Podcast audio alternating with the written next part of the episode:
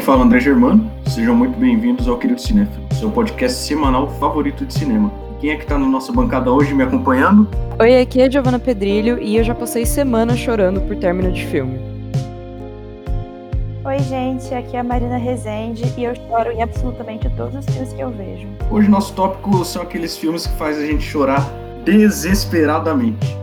Eu tenho certeza que todo mundo é ou tem alguém por perto que ama ver filmes que faz a gente desidratar de tanto chorar. Mas antes, bora pro nosso giro de notícias e das suas mensagens.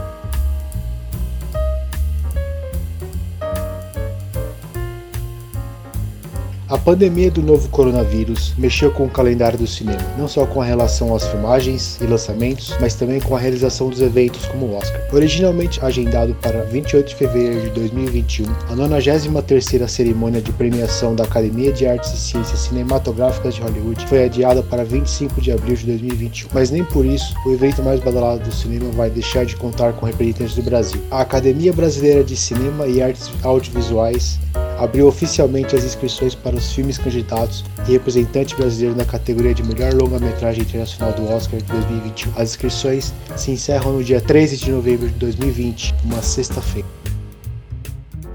Desde que o governo de São Paulo autorizou a reabertura dos cinemas neste sábado, dia 10, algumas salas de cinema da capital se apressaram e logo voltaram a exibir seus filmes mas outras adiaram o retorno para conseguirem se adequar aos protocolos de segurança. Foi o caso da Cinesala, cinema de rua localizado no bairro de Pinheiros. Nessa quinta-feira, dia 15, a Cinesala lança uma campanha de financiamento coletivo para poder reabrir. A meta é arrecadar 300 mil reais para cobrir as despesas de funcionamento, trocar o estofado das poltronas e conseguir adequar e cumprir as novas medidas sanitárias exigidas pelo governo. Segundo Paulo Velasco, sócio da sala, a previsão é que as reformas sejam concluídas em meados de novembro, mas ainda não há uma data definida para a reabertura.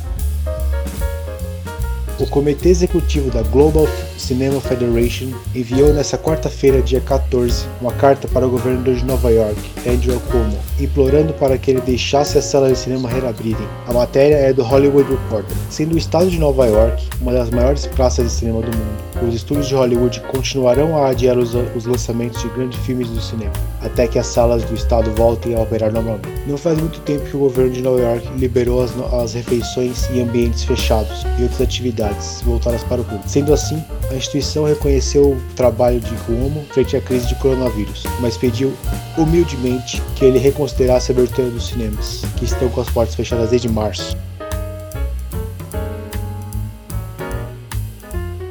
Totó, o cachorrinho de Dorothy nas histórias de Mágico de Oz, ganhará um longa-metragem animado, produzido pela Warner Bros. Inspirado em Toro, The Doggone Amazing Story of the Wizard of Oz, o filme será dirigido por Alex Timbers, cujo currículo traz diversas produções da Broadway, incluindo Beetlejuice, Moulin Rouge e Oh Hello. De acordo com o Deadline, o roteiro que reconta a história do Mágico de Oz pela perspectiva do cão será escrito por John August, de Aladdin e Frankenweenie. A animação não tem data para entrar em produção.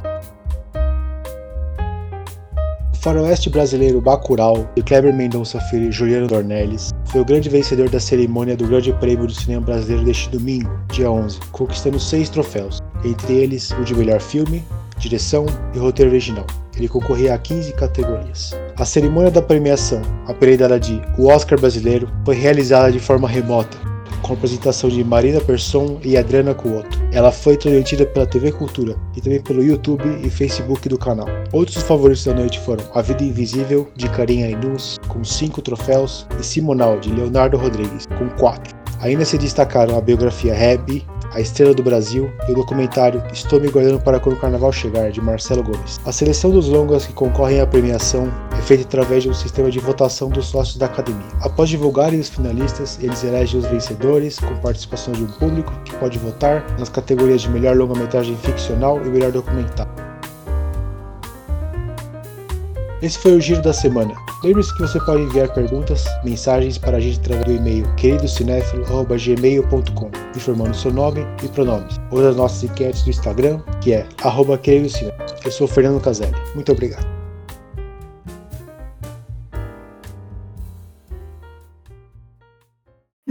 Chorar sempre é bom. Alivia várias coisas que a gente tem guardado e muitas vezes os filmes são uma válvula de escape muito eficiente para isso. Eu, por exemplo, eu não sou um cara muito chorão, mas por incrível que pareça, o cinema é tão poderoso que certos filmes têm poder de me levar ao pranto sem que eu perceba. Seja porque o filme é emocionante, belo ou trágico, as histórias normalmente elas te prendem de um jeito que você estiver pegado aos personagens e sofrendo junto com eles. Assim, filmes feitos para chorar. Eu acho que isso é, inclusive, um tema muito requisitado, assim, em serviços de streaming, essas coisas, porque eu já vi várias vezes categorias como filmes para chorar. Então, é aquele negócio, às vezes você tá afim de uma catarse emocional e aí você vai atrás de alguma coisa para te fazer chorar litros.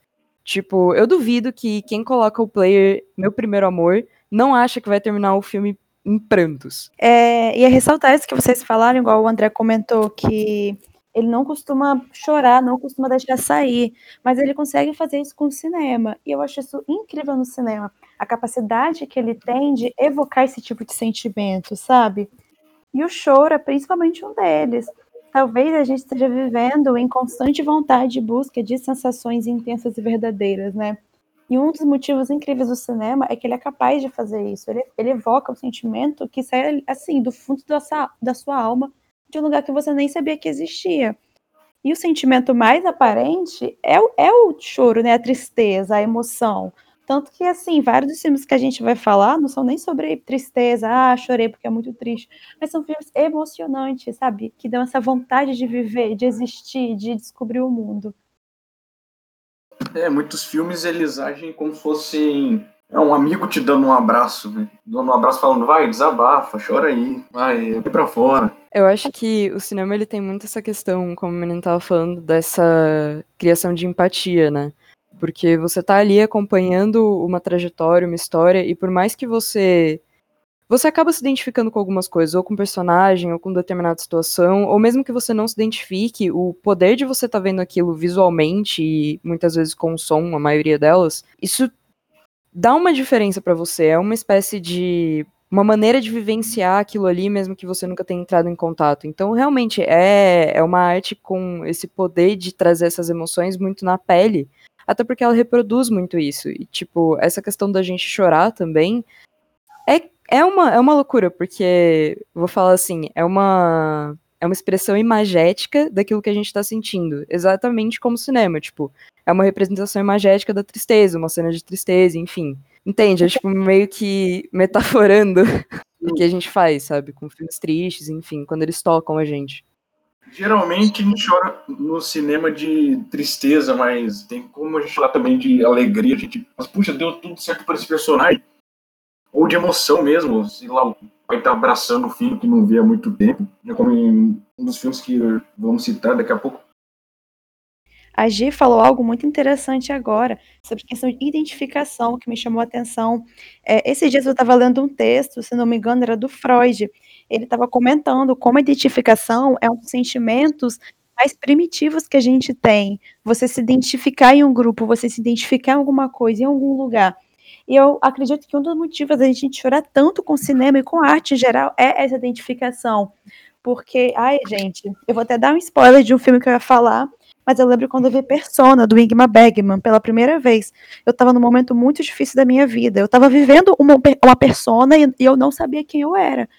E quando você tá muito mal, você acha que só você tá daquele jeito. Eu pensava, ninguém sabe o que eu tô vivendo. E eu me sentia super sozinha, porque para mim, aquilo, ninguém iria me entender. Aí eu vi Persona. Gente, teria doído menos se eu tivesse tomado um tiro na cabeça, porque foi uma identificação tão intensa Gente, foi uma identificação tão intensa, tão, tão visceral, sabe? Que esse filme me destruiu, me fez chorar. E esse não foi para chorar, pelo contrário, é um filme muito mais reflexível. Só que por conta dessa identificação, assim, ele tem um adquiriu um significado muito grande na minha vida e muito sentimental. Sabe, é, tô falando, tô falando essas coisas e trazendo Freud também. Me fez lembrar do Vygotsky. Eu não sei se pronuncia exatamente assim, mas enfim. Tá certo. Era. Oi? É Vygotsky mesmo. Aí, obrigada. Tu estuda isso, né? Sim, sim. Psicologia também. Nossa, pode crer. agora. Me corrija se eu estiver errado, então. Mas é Claro. aquela questão de, de catarse pela arte, né? Que é justamente essa questão da gente estar entrando em contato com aqueles sentimentos e se despertar algo na gente. Sim. E isso que você diz, é, eu acho que é justamente esse processo de catarse pela arte que a gente tem, tipo, você falando desse filme que te levou aos prantos, eu lembro de entrar em contato, na verdade, recentemente com uma história que completamente me destruiu, assim, que foi a Ghost Story Nossa, que foi muito palpável. Sim, é muito palpável, né, o que tá colocando. E assim, mal tem fala no filme, chega. Não vou dar spoilers, né? Mas chega numa, numa parte de monólogo e assim, eu fui no chão, sabe? Eu não, eu não conseguia pensar em outra coisa no dia seguinte. Então, é, é incrível como alguns idealizadores dos filmes, eles nem te conhecem, nem sabem quem você é, e de repente eles pegam um ponto-chave ali que faz você chorar, entrar em prantos. É quase como se a pessoa que não conhecesse conversasse com você. É muito interessante isso. E nem sempre é porque você se identificou, às vezes é porque a parte que você viu do filme é muito bonita. Alguma coisa te evoca ali para chorar, por exemplo. Tem filmes que são feitos para isso, né? Como a Giovanna deu um exemplo antes da gente fazer o podcast, que foi o Titanic, A Vida é Bela. Nossa, o final da Vida é Bela. Nossa. Aquele final é super emocionante. E é claro que, poxa, pode ter um problema familiar ou outro. No meu caso, não é, não é que nem aconteceu ali na Segunda Guerra, mas assim, é uma história tão emocionante, tão pura que, cara, não, não teve jeito. Malditos ninjas cortadores de cebola. É, eu adorei a ideia que você disse que tem filmes que parece que conversam com a gente. Eu me sinto exatamente assim. Nesses filmes feitos para chorar, eu também acredito que tenha essa identificação e essa conversa. Porque, igual você comentou, é, a gente não viveu a Segunda Guerra Mundial, mas mesmo assim a gente cria o sentimento de empatia. Voltando no que a Giovanna falou, porque o cinema ele faz a gente sentir o sentimento de injustiça, ele faz a gente amar o. Gente, olha que surreal. A gente ama um personagem que conhece há duas horas. A gente sofre por ele. É como se você conhecesse ele a vida inteira. Então, às vezes, sentimentos que você não vive nem na vida real, você vive ali dentro do cinema. E tem filmes, igual a gente está comentando, que fazem toda uma dança para isso acontecer, né? Gente, o Titanic, pelo amor de Deus. Quem não chora com o Titanic tem, sei lá, só 3% do coração, né? Ai, ai. Nessa, nessa também de existirem esses filmes pra chorar, tipo Titanic e tal, vocês me fazem pensar que existe muito uma relação temática, né? De filmes para chorar. Tipo assim, vai, Titanic tem toda uma questão de romance, tragédia e tudo mais, tem uma quantidade incomensurável, assim, de filme de romance que é realmente tem esses momentos mais dramáticos pra te fazer chorar por perda de, de aquele relacionamento ou felicidade. Também tem, como A Vida é Bela, filmes sobre nazismo, né? Que são grandes obras aí dos filmes pra chorar. Filmes de cachorro também tem. tá- Acaba se dividindo lógico, com.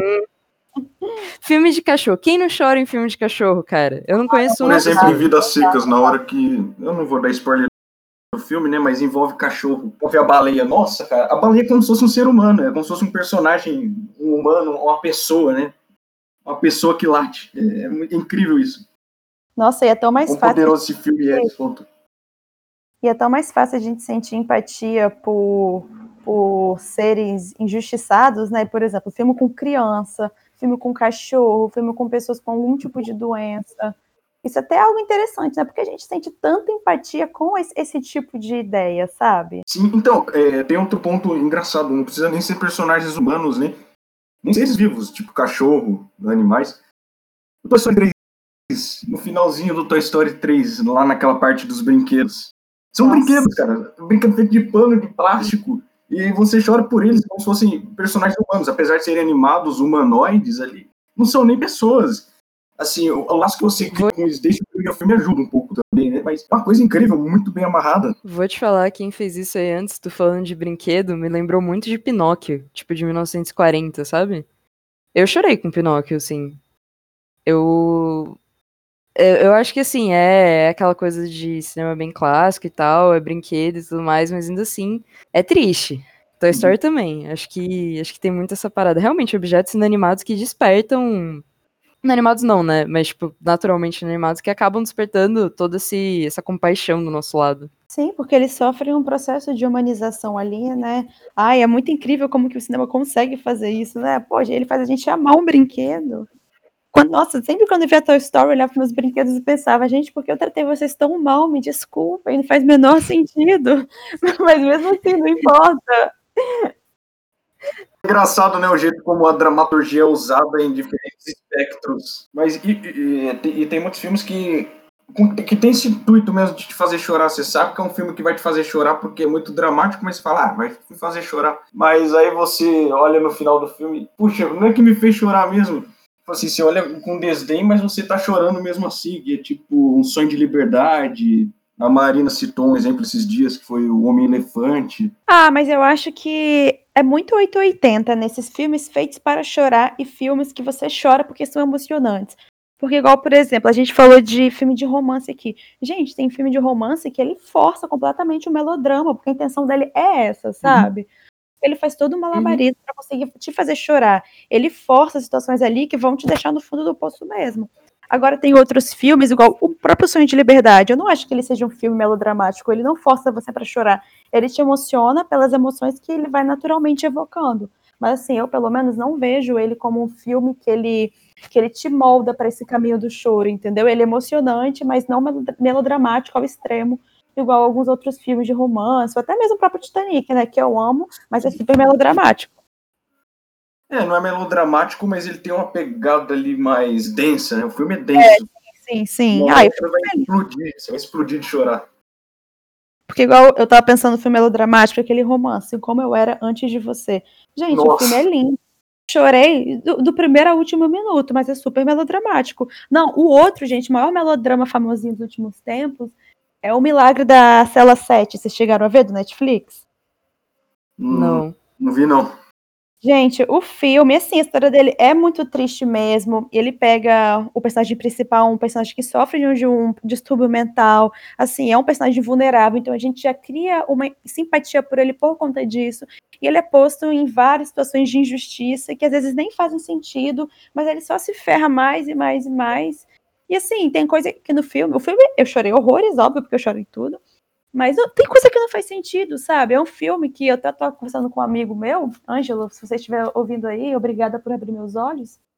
Que o filme é forçado, sabe? Então, assim, você, você sente na hora o sentimento, você chora, mas depois você pensa, hum, é isso, né? Ele, ele, não, ele não mexe com a sua alma, sabe? Tem filme que mexe com a sua alma, é diferente. É, tem muitos outros exemplos. Assim, é, tem, tem filme que é melodramático ao extremo, mas não com intuito comercial, por exemplo, o túmulo dos vagalumes. Ah, não acho que o túmulo seja melodramático, não. Mas muito denso. Acho que foi o filme que eu mais chorei assistindo na vida. É, e o mais triste que é a realidade, né? Marina, você que gosta dos animes, como você expressaria esse filme? Olha, eu vou ser cancelada aqui, mas eu não curto muito o túmulo dos vagalumes, não. Na verdade, eu acho meio chato, meio cansativo. Então, eu não. Popular. Então, na opinião popular, então eu não quero falar muito sobre isso. Assim, eu sei que é um filme lindo, é triste, chorei também, claro. Mas eu vejo as pessoas falando como se fosse, meu Deus, o ápice da tristeza e tudo mais, e eu não sei, eu, tem algo que não me prendeu, infelizmente. Eu acho que nessa pegada é normal também chorar com filmes dos estúdios Ghibli, assim, tipo, independente dele ser melodramático ou não, e dessas considerações, é, eu acho que ele tem uma beleza muito única. Tipo, varia, lógico, dos traços de cada artista, enfim, da história em si, mas eu acho que é um outro tipo de experiência para o espectador e às vezes é uma coisa. É uma coisa muito única mesmo. Por exemplo, a viagem de Shihiro, eu acho que tem muito um contato com uma teimosia, uma inocência da, da Shihiro em si. E todo esse universo fantástico que ela está experienciando, que é ao mesmo tempo muito bonito e muito assustador. E eu acho que só esse esse ponto já tem um poder de estar tá emocionando ali.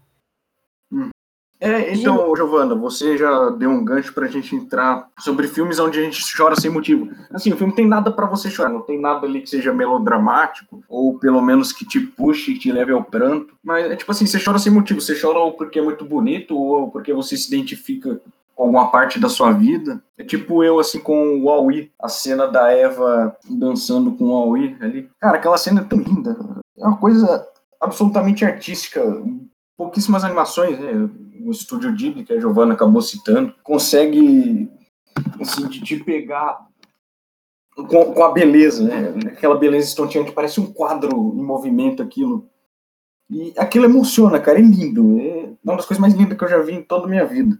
E às vezes eu me pego chorando naquele filme, naquela cena específica, sem motivo. Porque não é uma cena para chorar, é só uma cena muito bonita. Eu vou estar chamando isso de choro estético. Bom choro termo, estético. bom termo. Boa. É, você entrou na, no estúdio Ghibli hoje e eu ia falar justamente sobre um dos filmes deles, que assim, a intenção não é fazer chorar, mas me faz chorar, que é o Princesa Mononoke. Só que eu, nele eu não sei se é um choro estético. Claro que tem a parte estética, porque o filme é lindo. A música, gente, a música parece que entra em cada pedacinho do meu corpo e destrói ali, porque eu acho, acho sensacional. E toda a questão da relação da natureza com o homem, da jornada, da redenção, da maleabilidade em, reação, em relação ao bem e ao mal, sabe? É, não é um filme maniqueísta, e toda essa discussão sobre o bem, sobre o que é o ser bom, sobre o que é ser mal, sobre essa busca pela verdade que você só encontra dentro de si mesmo. Nossa, isso, isso me destrói, gente. Isso me destrói, porque eu me identifico muito. Sim.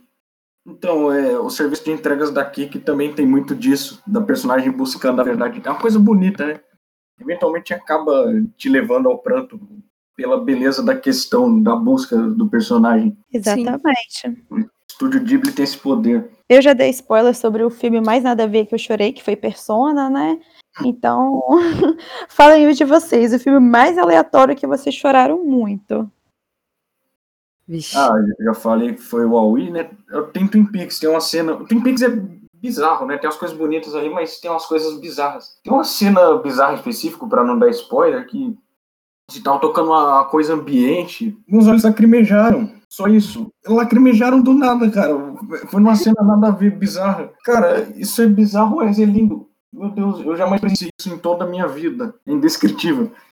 Sabe, eu acho que faz sentido. É, vocês dois, na verdade, acabaram comentando um pouco sobre música, né?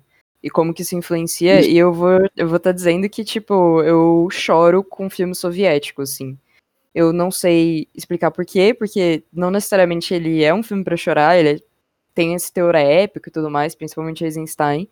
Mas o que me faz chorar, e aí eu não sei se é um choro válido ou não, é a trilha sonora. E aí o que acontece? Eu não tenho certeza se eu assisti os filmes com as trilhas sonoras que tocavam realmente durante a reprodução e tudo mais. Provavelmente alguns sim, alguns não. Mas ao mesmo tempo eu acho que a música nesse, nesse ponto cai muito bem porque ela me faz sentir naquele momento de revolução e tudo mais que eu não tenho nem como saber qual é a sensação, enfim. Mas essa parte da trilha sonora revive isso, sabe? Tipo, acende uma centelha. E aí é, é um filme, assim, mais sem motivo, entre aspas, que eu chorei foi outubro, do, do Eisenstein mesmo, acho que é de 1927. E assim, foi puramente dessa união, dessa, dessa coisa épica, assim, que se forma. Sim, bom ponto, boa questão. Marina, você já chorou, é, já falou, né, em persona. Sim. E sabe, deve ser um ponto da vida de você, da vida da gente que pegou fundo, que nem, gente, nem nós mesmos sabemos. E daqui a pouco a gente se vê chorando, a gente se vê tipo em posição fetal no canto do quarto. E temos também, assim, filmes onde a gente mais chora por motivos pessoais assim, tem pelo menos uns três filmes pra gente que impactam nesse sentido. Olha, eu particularmente, eu choro mais com animação do que com filmes reais. Eu não sei porquê. Vem de um tempo de infância, né? E animação significa, né, você voltar à infância, remete àquela coisa, né? Do tempo bom que não volta mais, da nostalgia. Então, te pega de um jeito mais pesado, mais bruto. Sim, concordo com você. É, no começo eu chorava com todos os filmes, né? Eu forcei um pouquinho, não choro com todos, mas animação sim, eu choro com toda animação que eu vejo. Porque eu gosto da ideia de você tratar com pureza e inocência temas muito difíceis de serem tratados, né? Você pega, por exemplo, aquele filme Viva, a Vida é uma Festa, que fala sobre abandono, sobre família, sobre escolhas. Gente, o filme, ele, ele é destruidor de lindo, de sensível, de emocionante É, e ele é uma animação, ele trata temas super complexos que, que seriam muito difíceis de um adulto conversar com uma criança. Sim, sim. Por uma estética, por um diálogo, sabe, sensível, da, que, que fala com, com a mente delas, né? Então, assim, e não é só esse filme, são todas as animações. Então, talvez por isso que acabe evocando na gente esse sentimento de, de choro, de alegria, porque eu, pelo menos, quando termino de assistir uma animação, eu só consigo pensar, gente, existe pureza e bondade do mundo ainda. Aí me dá até esperança. Primeiro que envolve a, a avó do personagem, né? eu só tenho uma avó viva, envolve música também. Eu tenho muita ligação com a música. Acho que essas duas coisas, mais o fato de ser um desenho, mais o fato de ser uma história emocionante, cara, eu fiquei destruído. O Túmulo dos Vagalumes é outro filme também que me levou ao pranto assim, de forma avassaladora. Tem também o. É difícil escolher só três, né? Existem 12 anos de escravidão. E também é um contexto ao qual a gente não está inserido, né? Como eu havia falado anteriormente.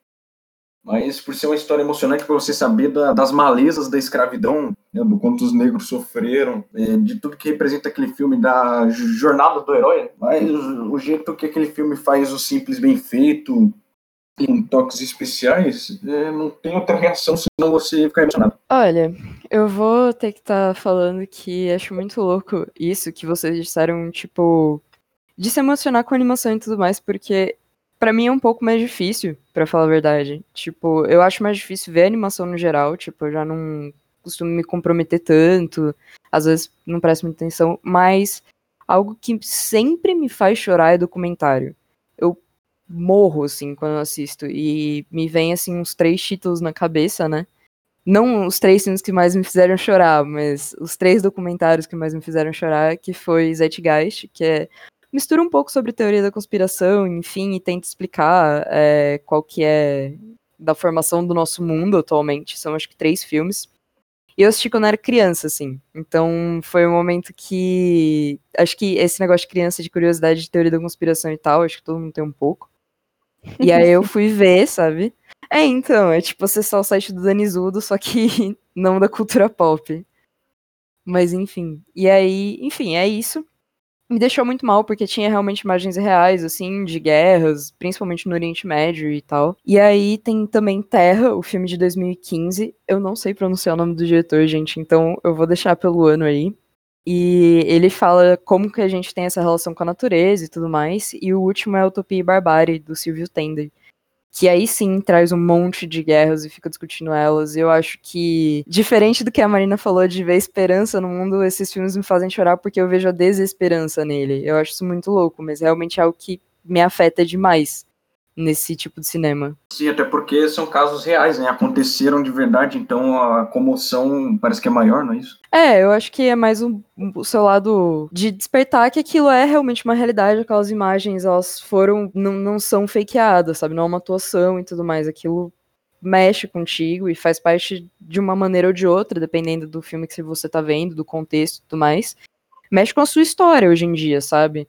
Por exemplo, esses três filmes, todos os acontecimentos relatados neles interferem diretamente no que a gente vive hoje em dia. E aí ele me deixa nesse, nessa tensão, sentimento. Nossa, é engraçado você falar isso, porque eu realmente procuro filmes que mais que me dão esperança.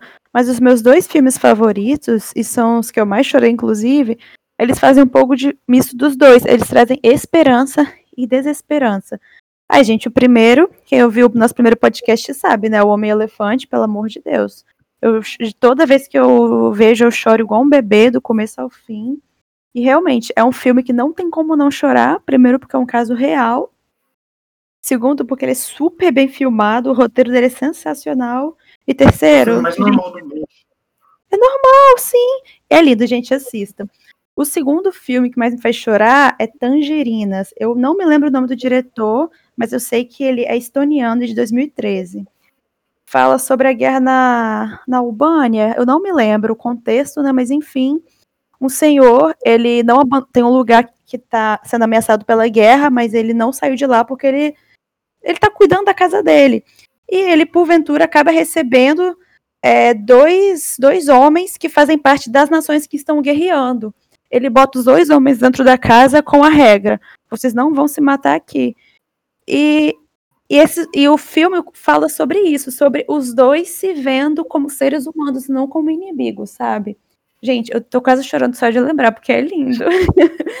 e ele me traz um pouco de desesperança, porque ele fala sobre a guerra, sobre o ódio irracional, mas ao mesmo tempo ele fala sobre a esperança e a bondade que ainda existem, mesmo que sejam poucas pessoas. É, Gente, senhoras e senhores, esse é o poder do cinema. Só de lembrar do filme. Gente, o último filme que mais me faz chorar, que assim, eu acho que é o filme essencial para todo fã de cinema, é o Cinema Paradiso. Que eu não tenho palavras. É, é, Cinema Paradiso é um filme que você não se fala sobre ele, você vê e você sente, é isso. Realmente. Eu, eu acho que tá certo, assim. É, é, é essa sensação. Inclusive tem um texto sobre ele no site, né? Se alguém quiser passar lá e depois ler, fique à vontade. E qual foi o primeiro filme em que vocês choraram, vocês lembram? Nossa, não faço a menor ideia. Alguma animação, provavelmente. Mulan, talvez. Ah, não, deve ter sido Spirit, com certeza. Nossa, faz sentido. Olha, é, eu assisti Mulan. Não, eu não assisti na infância, na verdade. Acho que isso foi um erro. Eu assisti já com 18 anos, na real. E eu acho que foi um dos filmes que eu mais chorei, assim, sinceramente. Pelo menos no, nos últimos anos, tá ali na lista. Ah, e Mulan tem um significado muito especial pra gente que é menina, sabe? Porque, uhum. nossa, quando eu vi aquilo criança, gente, uma das cenas mais claras da minha mente é a Mulan cortando o cabelo dela, deixando o pente no lugar da espada e indo é, tomar o lugar do pai dela, né? Gente, eu criança eu vi aquilo, para mim, assim, aquilo era a coisa mais sensacional e linda do mundo. Eu só conseguia pensar, meu Deus, eu consigo também. sim, sim. Gente, eu não consegui assistir esse filme direito porque tinha um véu de lágrimas, assim, nos meus olhos, porque não dava, sabe? Cada momento dele era muito. Era muito poderosa a linguagem para mim, sabe? Eu acho que se eu tivesse assistido criança, talvez eu tivesse uma, percepção, uma percepção um pouco diferente das coisas e do meu lugar, assim, no mundo. Eu acho que ele é um filme muito importante nesse sentido. Sim, até porque quando você é criança. Hoje em dia nem tanto, porque a gente, felizmente, tem várias personagens femininas que são super empoderadas, né? Mas quando eu era criança, que eu me lembre, nossa, a mulher era a única princesa, entre aspas. Porque eu amava a Branca de Neve. Eu falava que eu era a Branca de Neve aqui pra lá. Mas, gente, o que a Branca de Neve faz? Cozinha pra não, né? Então, não era assim. O melhor reflexo que é, eu podia muito... essa menina, né? Sim, sim. É meio clássico até essa tarefa doméstica e tal. Exatamente. Que o bom que... tem disso, né? De trazer mulheres como protagonistas, as mulheres como heroínas. Exatamente. Eu só não vou comentar muito sobre isso, porque eu quero comentar isso do nosso podcast do de Ghibli. A propaganda aqui vindo já a segunda vez, adoro tem que deixar o pessoal com vontade de assistir, né? E, gente. Não, mas quando... é verdade. E quando vocês estão vendo o filme e vocês choram muito, onde vocês enxugam as lágrimas de vocês? Dependendo do filme, você já leva lencinho, né? De resto, você se vira. Nossa, eu fico chorando cheio de escadal, não sei nem o que faço, limpo na mão, mesmo depois lá no banheiro lavar. Não, é, o meu choro seca naturalmente. É, as lágrimas vão saindo, mas nada exorbitante. Gente, vocês têm... vocês têm vergonha de chorar dentro do cinema? Eu não, perdi a vergonha. Eu fico de boa. Eu nunca chorei no cinema, na verdade. Nossa. Nossa você não sabe o que você tá perdendo. é bom. A primeira vez que eu chorei foi no cinema. Tipo, pra filme, né? Não na vida. Foi, tipo, com Harry Potter 7, parte 2. É tipo, tá, ok, não é lá grande filme pra se chorar, enfim, mas eu tava muito triste que ia acabar. Ah, aí... Eu também assisti esse filme no cinema. então, e eu assisti, tipo, meu, eu tava, eu tava muito assim, ai, velho, nunca mais vou vir aqui no cinema ver outro Harry Potter, sabe? Foi meio triste, assim. Realidade é assistindo filme soviético de 1920. essas sagas, como elas são malandras, né? Como você vai se apegando ao personagem a cada filme, e aí no final, quando tudo tá acabando, você chora não só por tudo é, que os personagens estão passando, momentos tristes, mas porque tá acabando, né? Tipo o universo Marvel, Sim. Vingadores Ultimato. Muita gente, tipo assim, amigos meus choraram pra caramba, falando assim, não, eu chorei. Assim, aqueles caras parrudões, Homem Barbado chorou no final do Vingadores Ultimato. Isso é maravilhoso. Como quebra essa masculinidade frágil das pessoas. Você acha que é o que a Marvel tá aí desconstruindo? Pode ser, pode ser, que ela venha, pode ser que ela venha desconstruir, sim. Assim, eu vejo que por enquanto não, que tem um longo caminho para frente, mas vai que. Também, também acho que tem um longo caminho a percorrer. Mas realmente, eu vi muita gente chorar no fim de Guardiões da Galáxia 2. Então, acho que faz parte. Ai, gente, ninguém tá preparado para fechamento de ciclo, né? Nem no cinema a gente consegue lidar com isso numa boa. Todo mundo chorando no final das séries. É, então, final de série interessante. Então, é o primeiro filme que levaram vocês a chorar. Assim, Ponte para Terabit. Lembra quando passava direto no Cartoon? Nossa, nossa, esse filme Nossa. fez todo mundo chorar, gente. Nossa, aquela cena da menina. Não, porque é um negócio que. ó, eu vou dar um spoiler. Não tem como. Não... Todo mundo já viu esse filme, relaxa. É, É Porque a menininha né, envolve morte, né? envolve a morte de um personagem, a morte de uma criança. E é um filme infanto-juvenil, então é um tema muito pesado para você mostrar assim para as crianças a morte, ainda mais da morte de um personagem com a idade delas. Então, assim, é muito pesado, é muito denso falar disso. E é, muito na, e é muito na percepção infantil também, né? A gente pega o exemplo do Ponte pela Terabit no primeiro amor também. Que assim, o filme é contado naquele ponto de vista da criança, onde ela não, não entende o que é a morte, ela não aceita o que é a morte. E nos dois casos, no primeiro amor e no Ponte pela Terabit, o personagem que permanece vivo, ele se culpa pela morte do outro. Então, assim, a gente sofre, a gente sofre o triplo. agora depois disso fica até com vergonha de falar que eu não chorei com Ponte para a Terra Beach. Na verdade, eu fiquei com um pouco de raiva do, do desenrolar do filme. A Giovana deixou o coração. Tipo, eu fui. Meu, é porque assim, é, eu fui assistir o filme pensando que era fantasia, certo? Então eu queria ver uma fantasia. E aí, a hora que aquilo aconteceu, eu fiquei muito chocada. Porque pra mim não fazia muito sentido, já que eles viviam fazendo aquele, aquela trajetória e não acontecia nada, e aí de repente vai e acontece. E tipo assim, realmente, a- hoje em dia eu entendo que a vida é assim e eventualidades infelizes acontecem o tempo inteiro. Mas na época eu fiquei com muita raiva do, do filme ter esse desfecho, sabe? Eu achava, tipo, dava pra fazer. Dentro da diegese ali dava pra fazer diferente, tipo, os personagens em si ali. Nossa, eu fiquei me sentindo injustiçada, eu pensei, Tema interessante, né? era uma, era uma criança ali querendo ver final feliz, e a menina morre. Eu falei, não. Gente, Sim. pelo amor de Deus, eu vejo cinema pra me iludir com o mundo, não pra destruir a minha vontade de viver. É, e, e Sim, que- foi muito chocante, né? muito chocante. E filmes que todo mundo chorou, menos vocês, vocês já disseram, né? Não, Vixe, não, não, sei. na verdade não. Não, a Giovana foi Ponte para Terabit, a Marina foi. Eu acho que o meu eu acho que do, do Vagalumes é que assim, eu, cho- eu chorei, mas dei uma choradinha básica. Todo mundo fala que berra de tanto chorar, eu tipo, Vocês chegaram, ela- vocês choraram em Up? sim, ó. Não. Eu Ai, não gente. gosto de Up, gente. Eu, eu tô acabando com, com esses filmes, né? É simples assim, minha opinião polêmica. É, eu só ia falar que não chorei, mas uau!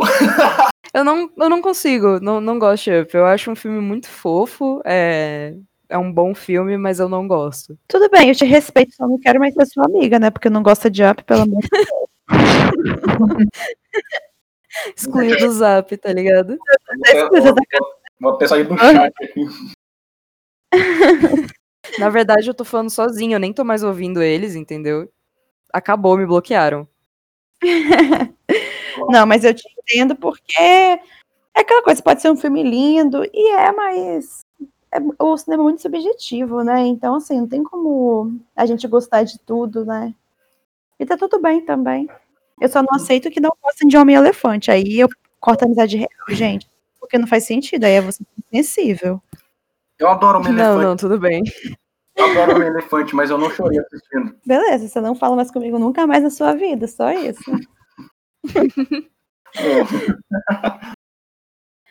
Ai, ai. Não, é que, tipo, tem aqueles filmes que você entende o lado emocional da coisa, mas você não necessariamente chora, mas você entende. Pra você foi emocional de algum jeito, mas não a ponto de você se desfazer em lágrimas. Eu acho que isso é válido também. A intenção é boa do diretor. Sim, e é aquela coisa, né? Cada filme toca a gente de um jeito diferente.